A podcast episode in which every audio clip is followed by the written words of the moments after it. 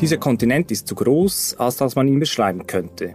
Er ist ein regelrechter Ozean, ein eigener Planet, ein vielfältiger, reicher Kosmos. Von welchem Kontinent sprechen wir, Rudi Küng? Das ist Richard Kapuschinski, der polnische Reporter, der diesen Satz geprägt hat und er sagt dann, wir sprechen von Afrika eigentlich nur als geografischem Begriff. Sonst kann Afrika nicht einfangen, was an Realität in ihrer Verschiedenheit da vorhanden ist. Sie hören mit Wisserin. Mein Name ist Aurel Jörg. Ich leite die Kommunikation der Volkshochschule Zürich. Bei mir gegenüber sitzt Rudi Küng, Einige von Ihnen erkennen vielleicht seine unverkennbare Stimme. Rudi Küng war viele Jahre Korrespondent für Schweizer Radio DRS in Afrika. Herr Küng, was verbindet Sie mit diesem Kontinent? Ja, mittlerweile natürlich eine sehr lange Erfahrung weil ich mich wirklich schon sehr lange mit diesem Kontinent befasse. Aber wie ich dazu gekommen bin, ist eigentlich eher ein Zufall. Wie sind Sie dazu gekommen?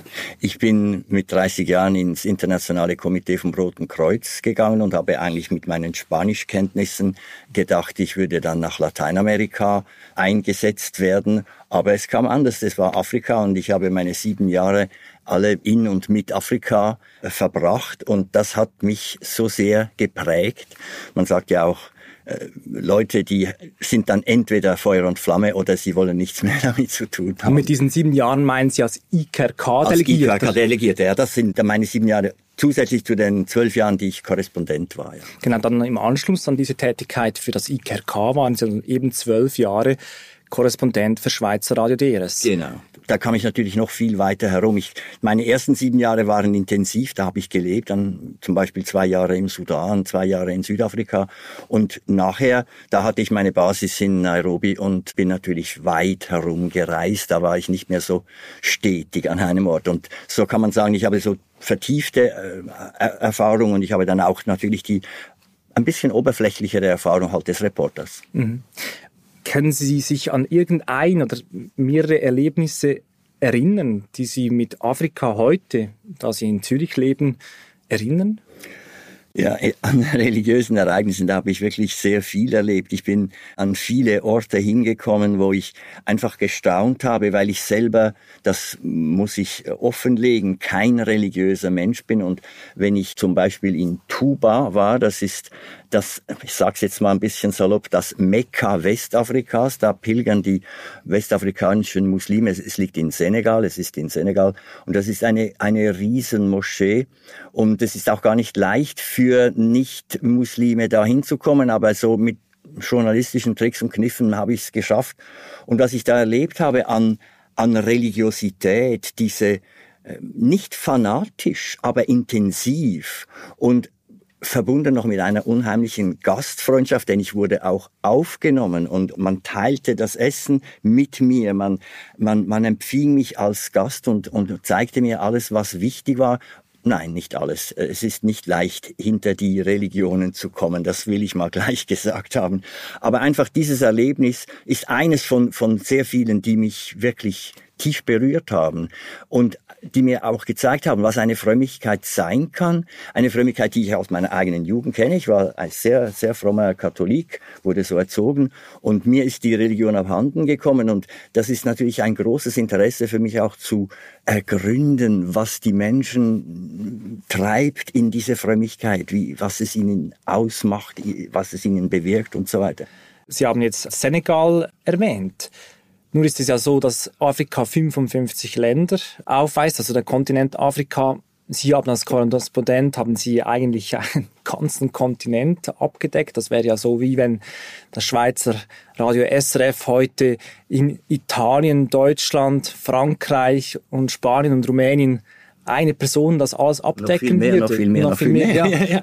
Natürlich, also das habe ich auch immer betont. Diese Aufgabe kann man nicht erfüllen. Das ist unmöglich. es war für mich natürlich ein unheimliches Privileg, in so viele Welten hineinzuschauen. Denn wenn wir jetzt äh, nur an die Staaten gedacht haben, ist das das eine. Aber diese Staaten sind ja ziemlich äh, künstliche Gebilde, um das mal so zu sagen. Innerhalb dieser Staaten gibt es ja auch wieder diese Vielfalt und die Vielfalt ist ja oft so groß, dass es leider ja auch immer wieder zu Konflikten gekommen ist und auch immer mal wieder kommt. Also wenn wir die Kulturen anschauen und die Vielfalt der Kulturen, dann ist das wirklich etwas, das man nicht als Floskel erwähnen muss. Also wenn Sie das Zitat von Kapuschinski an den Anfang gestellt haben, das ist keine Floskel. Man muss das ernst nehmen. Und leider passiert es uns allen, mich eingeschlossen, immer wieder, dass wir dann doch wieder von Afrika reden. Und dann sind es doch wieder die Afrikaner, die machen oder nicht machen und so weiter. Und selbst wenn wir jetzt diese Frage Religion anschauen, ich, ich sage, es gibt eine solche Vielfalt, das lässt sich nicht bewältigen. Und trotzdem suchen wir, vielleicht ist das der europäische Geist, nach diesen Gemeinsamkeiten und denken, ja, die haben vielleicht alle diese Geister, diesen Geisterglauben, oder die haben alle diesen Ahnenkult, dass sie die Ahnen verehren, weil die Ahnen wichtig sind, die sind Brücken zu einer anderen Welt und so weiter und so fort. Ja, ja, aber es lässt sich trotzdem nicht über einen Leisten schlagen. Und das, das macht uns viel aus, uns Europäern, sage ich mal ein bisschen salopp. Es gibt diese Gemeinsamkeiten, aber es ist sicherlich ein sehr stark europäisch geprägter Blick auf Afrika. Ja, ich, ich habe jetzt ja in Vorbereitung dieser Vorträge habe ich ja sehr viel Literatur auch zur Kenntnis genommen, also von afrikanischen Autoren selbstverständlich äh, und auch von, von anderen. Und da ist eben, man, ich würde den Unterschied vielleicht darin machen, die suchen oft nach dem gemeinsamen der Religion, also gewissermaßen religionswissenschaftlich oder theologisch könnte man sagen, das Gemeinsame. Es gibt Gemeinsamkeiten, zum Beispiel, wenn ich sagen würde, ich habe im Verlauf dieser Jahrzehnte in Afrika eine Steigerung dieser Gläubigkeit erlebt. Das kann man an Kirchen zählen, an Moscheen kann man das zählen. Die evangelikalen Kirchen haben in Afrika einen Eroberungsfeldzug angetreten, wie damals die Muslime und später dann die Christen. Und das sind Gemeinsamkeiten, solche Entwicklungen. Und es gibt vielleicht auch einige solche Gemeinsamkeiten, die man herausschälen kann in religiösen Belangen. Aber man muss immer wieder bedenken, die Unterschiede von einer, eines Yoruba-Gläubigen zu einem San, das sind die Buschleute in Südafrika, Namibia, oder dann zu einem äthiopischen orthodoxen Christen. Das ist einfach, das sind Welten. Das ist ein interessanter Aspekt, wenn Sie sagen, es gibt diese Frömmigkeit, die hat zugenommen. Jetzt, ich sage jetzt in Afrika. Ja, das kann man so sagen. Das ist interessant, weil in Westeuropa erleben wir ja das Gegenteil. Ganz genau, wenn wir ja. weitere Unterschiede anschauen, dann ist es ja auch so, dass sowohl der Islam wie auch das Christentum in Afrika Fuß fassen könnten. Wie würden Sie das Verhältnis dieser beiden Religionen jetzt in dem Kontinent Afrika beschreiben? Ja, da kann man natürlich eben historisch ein bisschen hinschauen und, und sehen, wie zuerst die islamische Eroberung kam. Die kam natürlich aus dem arabischen Raum äh, Nordafrika und drang dann ein bisschen auf dem Kontinent südwärts vor. Und wenn wir die Christianisierung nehmen, dann hat die gewissermaßen viel mehr in Subsahara-Afrika stattgefunden. Und da gibt es wunderschöne Karten, die zeigen dann auf, wo, wie die Mehrheitsverhältnisse sind. Und da kann man sagen, der Norden ist halt mehrheitlich muslimisch und der Süden mehrheitlich christlich. Aber in Tat und Wahrheit sind die natürlich, diese Gesellschaften sehr oft eben vermischt. Natürlich haben wir jetzt zum Beispiel in Senegal und anderen solchen westafrikanischen Ländern muslimische Mehrheiten von 95 oder mehr Prozent. Das ist in dem Sinn dann eigentlich klar. Aber es gibt auch da andere Religionen und es gibt Verhältnisse zwischen diesen Religionen. Jetzt gerade zum Beispiel in Senegal habe ich relativ intensiv mit Leuten gesprochen, mit Religionsfachleuten, aber auch mit Vertretern der, der Bruderschaft, der muslimischen Bruderschaften und so weiter. Und das habe ich in anderen Ländern, auch in Burkina Faso beispielsweise, fällt mir jetzt gerade ein, gemacht. Und es wurde mir oft von diesem Religionsfrieden gesprochen, den es da gibt, zwischen den verschiedenen Glaubensbekenntnissen. Also das ist aber in Tat und Wahrheit nicht ganz so leicht, weil es ganz konkret im Alltag immer wieder zu Konflikten gekommen ist und kommt. Und hier kommt vielleicht die größte Schwierigkeit im Umgang mit diesem Thema. Es ist nicht immer leicht zu sehen, ob es religiös bedingt ist oder ob die Religion gewissermaßen zum Träger des Konfliktes wird, er aber andere Ursachen hat. Also eine Art Rechtfertigung ist eine gegen Art, außen. Eine Art Rechtfertigung ist auch für den eigenen Kampf. Also wir haben zum Beispiel, wenn wir den, den krassesten Fall Nigeria nehmen, ich meine, das wissen wir heute ja wirklich sogar bei uns auch, ist das, dieses Wissen ein bisschen verbreitet, dass der Norden muslimisch hauptsächlich ist, im Süden christlich und dass da aber schreckliche äh, Dinge passieren, vor allem in diesem sogenannten Mittelbelt in, in, in, in der Mitte, dass es dazu schweren, schwersten Auseinandersetzungen kommt mit, mit Angriffen auf Kirchen und, und Angriffen auf Moscheen und dass man sich gegenseitig umbringt und so weiter. Aber wenn wir jetzt tiefer in, in die nigerianischen Verhältnisse eindringen, dann, dann stellen wir fest, ja, das geht nicht einfach nur um Muslime gegen Christen, sondern da spielen andere hauptsächlich wirtschaftliche Gründe eine Rolle. Und heute ist Nigeria in einem Zustand, wo man sagen muss, da kommen leider sehr viele andere Dinge dann dazu. Wir haben die, natürlich die Dschihadisten, also die Islamisten, die ganz Radikalen, die ja dann auch gegen die eigene Region, also ich meine, da haben wir den innerislamischen Krieg, Krieg muss man sagen, oder dann kommen eben auch Probleme der Viehzüchter und der Landbauern kommen da ins Spiel bis hin zur Kriminalität. Also Sie sprechen zum Beispiel die starke Urbanisierung auch an, die Afrika ergreift. Die spielt eine große Rolle. Das ist dann allerdings in meiner Lesart eine Frage, kommt mit dieser Urbanisierung, kommt da die Säkularisierung? Findet da gewissermaßen ein Prozess statt, dass die Leute weniger gläubig sind, weniger fromm sind? Und meine Hypothese, ich kann das ja nicht beweisen, meine Hypothese ist, dem ist nicht so. Wir haben zwar Modernität, wir haben, wir haben alle die elektronischen Gadgets, die gibt es natürlich in Afrika genauso wie bei uns, vielleicht nicht auf dem neuesten Stand, aber immerhin, es gibt sie und man lebt damit und man hat sich daran gewöhnt. Ich glaube aber verstehen zu können, dass die Frömmigkeit darunter nicht in erster Linie leidet. Aber da gibt's andere Thesen, die sagen, nein, da findet eine Säkularisierung statt, die Leute entfernen sich ein bisschen von der Religion. Ich würde da vielleicht etwas einfügen mögen.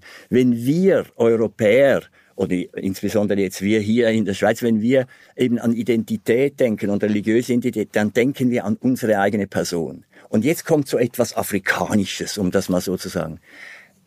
Es ist etwas typisch Afrikanisches, dass die eigene Person in einer Gesellschaft aufgehoben wird. Wie groß die jeweils ist, das muss man näher anschauen. Familie oder Clan oder so weiter. Und das ist ein Phänomen, das wir nicht leicht verstehen. Und eigentlich aber gleichzeitig ein quasi religiöser Gedanke, das ist ja in jeder Religion eingeschrieben. Ich würde ihn ganz stark damit verbinden. Und, und das kann man dann, das ist ein Satz, der stammt von einem afrikanischen Religionsgelehrten und deshalb kann man auch sagen, die Religion lässt sich in Afrika nicht von der Kultur, von der Lebensart und Lebensweise der Menschen trennen. Und das ist vielleicht bei uns ein bisschen anders. Da kann man vielleicht leichter die Religionswahl treffen. Ich weiß das auch nicht. Ich bin auch so erzogen worden und ich habe da meinen, meine Basis, die habe ich auch von, von zu Hause mitgekriegt. Also das müsste man dann noch ein bisschen genauer anschauen. Es gibt aber heute Leute, die der, diese Frage nachgehen und die sagen ganz klar, es besteht heute eine größere Möglichkeit, in, auch in Afrika, zu wählen, in welche Kirche ich gehe. Das ist sehr interessant. Also das, das habe ich auch selber erlebt. Da, wenn, wenn dieser evangelikale Pastor einem nicht passt, geht man zum anderen. Gleichzeitig ist es so, dass die Mehrheit der Menschen in Afrika eigentlich eine Religion von außen übernommen haben, also die gebracht wurde, also äh, gebracht wurde ist falsch ausgedrückt, erzwungen wurde, also in der Zeit des Kolonialismus. Wie verhält sich es mit dem heute? Ja, ich finde das eines der wichtigsten Themen. Ich bin sehr engagiert in, in diesen Fragen. Wir können, glaube ich, mit Fug und Recht sagen, dass der Islam Afrika erobert hat, erobern wollte und bis hin zu auch diesem Dschihad, also der, natürlich zur islamischen Religion gehört. Das heißt also die Ungläubigen zum Glauben, zu diesem richtigen Glauben zu bekehren. Das ist gewaltsam geschehen, das ist auch bis hin zu Versklavung geschehen, obwohl eigentlich im Islam ja Sklaven gar nicht erlaubt wären. Also auch wiederum mit sehr vielen Widersprüchen und jetzt interessanterweise auch mit Widersprüchen, dass viele Gesellschaften diesen Islam angenommen haben aber auch in gewisser Weise transformiert haben, haben sie haben gewisse Elemente übernommen und gepflegt, die dann nicht unbedingt von anderen Mächtigen, die den Islam gebracht haben, so gedacht war, dass sie das, dass man damit so umgeht. Oder ein wichtiger Punkt auch, dass Leute in Afrika oft mehrere religiöse Praktiken haben. Also sie sind zum Beispiel Muslime und gehen in die Moschee im Norden Nigerias. Ich habe äh, das selber auch so erlebt, aber trotzdem noch zum Schrein der Ahnen gehen. Parallel dazu. Das heißt, das ist für sie dann kein Widerspruch. Das ist das eine. Also diese Religion wurde irgendwo zuerst mal aufgedrängt, aufgezwungen, ist dann aber geblieben und hat selber Fuß gefasst und äh, eigenes Leben entwickelt. Und dann muss ich auch noch sagen, und die ursprüngliche Religion sollte eigentlich verdrängt werden. Und da ist ein Unterschied zwischen der islamischen Eroberung und der christlichen. Die christliche Eroberung hat ganz klar dahin gearbeitet, das zu zerstören. Und das finde ich. Das Bestehende zu zerstören. Das Bestehende zu zerstören. Da wurden massenweise Fetische verbrannt, oder das heißt auch ganz klar, Figuren, alles, was es an Kultur gab, an, an spiritueller Kultur, musste verbrannt werden, weil das des Teufels war, wenn das schlecht war. Und das scheint mir bis heute ein ganz markanter, ganz wichtiger Punkt zu sein, denn das ist koloniales Gehabe. Die Kolonialisten kamen ja auch, um zu sagen, wir bringen euch die Zivilisation, so wie die Christen gesagt haben, wir bringen euch den richtigen Glauben. Das haben die Islamisten auch, also die Muslime auch gesagt, wir bringen euch den richtigen Glauben. Aber eben die Christen haben gesagt, wir bringen euch den einzigen richtigen Glauben, alles andere ist des Teufels, müsst ihr weglassen. Und diese kulturelle, diese kulturelle Entsetzung, die entsetzt mich bis heute. Das finde ich etwas, und da beschäftige ich mich auch intensiv, weil viele heutige Menschen, äh, kulturelle Menschen in Afrika auch davon reden. Ich möchte noch zum Schluss auf diesen Aspekt der Transformation, den Sie erwähnt haben, kurz eingehen. Habe ich Sie richtig verstanden? Beim Islam ist das eher möglich, dass es in der, in der afrikanischen Kultur, jetzt auch gesprochen von der afrikanischen Kultur, im Wissen darum, dass es mehrere gibt, dass das eher anschlussfähig ist oder eher sich transformieren lässt, im Sinne, dass sich die Menschen in Afrika den islamischen Glauben zu eigen machen? Ich weiß es nicht. Ich weiß das nicht. Ich habe einfach viele Beispiele gesehen, gehört, man hat mir davon erzählt, ich habe darüber gelesen, wo eben neben der muslimischen Religion, mit der man sich ganz identifiziert und man, man hält die Gebote ein, also man betet und so weiter, äh, Fastenregeln etc. etc. Und aber parallel dazu gewisse Traditionsformen der traditionellen Religion beibehalten hat. Ich weiß natürlich auch, dass es bei Christen das auch gibt. Aber ich hätte jetzt die Vermutung, es gibt es bei Christen weniger. Es gibt es da noch viel mehr im, im, sagen wir mal, medizinischen Bereich. Es sehr viel, und das hat ja dann auch wiederum mit Geld zu tun, das man nicht hat für, für Heilungen und so weiter. Also, ob es wirklich den Unterschied gibt, das kann ich nicht beurteilen. Ich habe es einfach so wahrgenommen, dass ich gedacht habe, die Muslime haben größere Multipolarität heute in Afrika, als es zum Beispiel christliche Leute haben. Würde mir vielleicht ein Kenner widersprechen wollen.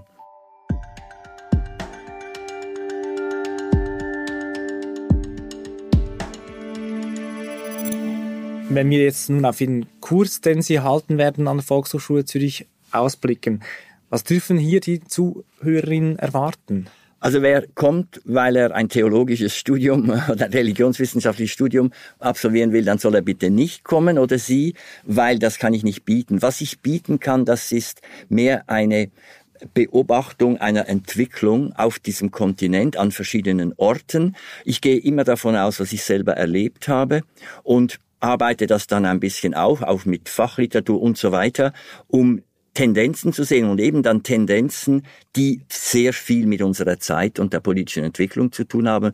haben. Ich kann als Beispiel sagen, es ist natürlich ein Wahnsinn, dass heute dieser radikale Islam in Westafrika dabei ist, alle diese Gesellschaften zu zerstören. Und dass man sich das bewusst wird, dass man das fragt, wie ist das möglich? Oder dass ich mir eben Gedanken mache, was heißt das für die heutige Identitätssuche von jungen Afrikanerinnen und Afrikanern, dass man ihnen so radikal ihre eigene Tradition genommen hat. Weil da gibt es natürlich heute unheimlich viel Bewegung. Das sieht man ja mit, mit all diesen Bewegungen im Gender-Bereich oder überhaupt auch im, wie soll ich dem sagen, im Color-Bereich, also äh, wer in Zugehörigkeit, Nicht-Zugehörigkeit. Da wird auch sehr viel kulturell wird da aufgearbeitet und interessanterweise kommt das oft auch über die Diaspora zurück. Wenn in Westafrika eine Filmemacherin einen Film über eine alte Tradition Sankofa macht, dann ist das ein, wie ein Feedback, das wieder zurückschlägt, dass man sich in Afrika mehr bewusst wird, woher man eigentlich kommt. Es ist auch ein Suchen, es ist ein Suchen nach eigener Identität, nach eigener Stärke, nach eigener Würde.